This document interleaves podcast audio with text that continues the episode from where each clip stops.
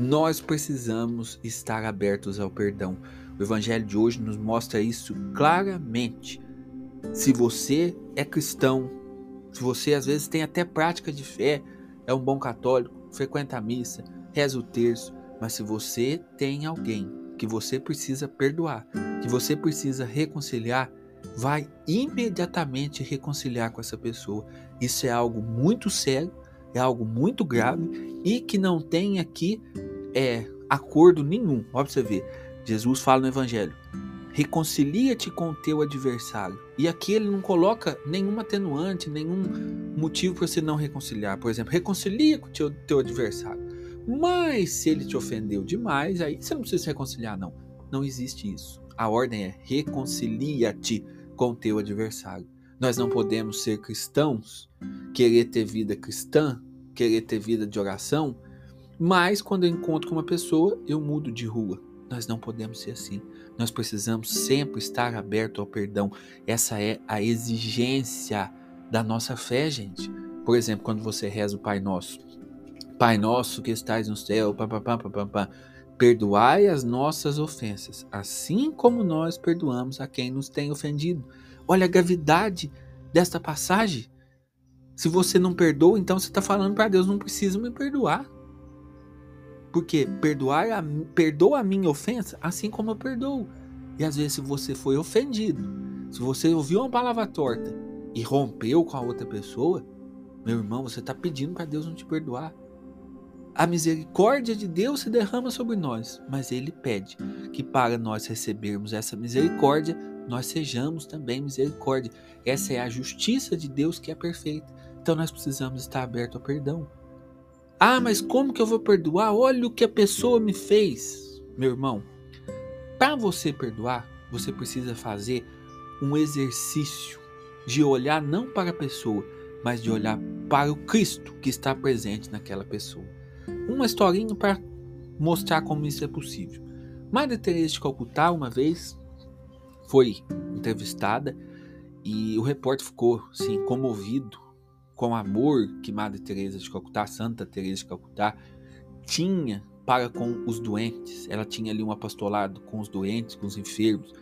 Muitas pessoas, quase que milhares de pessoas, morreram nas mãos, nos braços ali de Madre Teresa. E o repórter um dia perguntou como que ela conseguia fazer.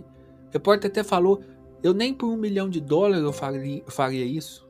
Mas ela falou: também faria por um milhão de dólares. De dólares mas eu faço por Jesus.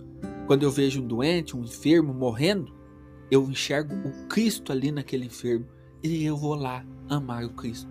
Aqui está o segredo do perdão. O segredo do perdão é você não olhar para a pessoa, mas olhar para o Cristo que habita naquela pessoa. A pessoa ali, principalmente se ela for batizada, ela é um filho amado de Deus, é o seu irmão na fé e você precisa entender que ela é, pela força do batismo, principalmente, ela é um templo da Santíssima Trindade.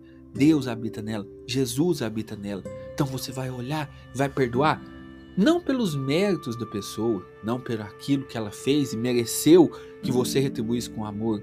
Você vai perdoar porque Jesus está ali presente nela. Você vai perdoar porque a palavra de Deus nos pede. E não confunda perdão com sentimento. Não é. Você não vai sentir aquele amor, aquela paz de perdoar. Às vezes vai ser difícil, às vezes você vai até dar ânsia de vômito, porque você não queria estar ali, você não queria fazer. Mas você vai fazer por amor a Jesus. Você vai olhar para a pessoa e vai fazer esse exercício de buscar enxergar o Cristo que habita nela. E aí você vai amar o Cristo que habita nela. Um outro santo que nos ensina o perdão é São João Paulo II. São João Paulo II foi baleado por um agente da KGB e assim que ele se recuperou, o que, que ele foi fazer? Foi até onde aquele agente estava preso dizer que perdoava o agente. E o agente nem pediu, não. E a conversa nem assim. O agente não estava lá, ah, me perdoa, não. Ele foi para perdoar porque ele queria se reconciliar com aquele homem. Ah, mas o homem tentou matar ele. A justiça de Deus, ela é diferente. Quer misericórdia? Seja misericórdia.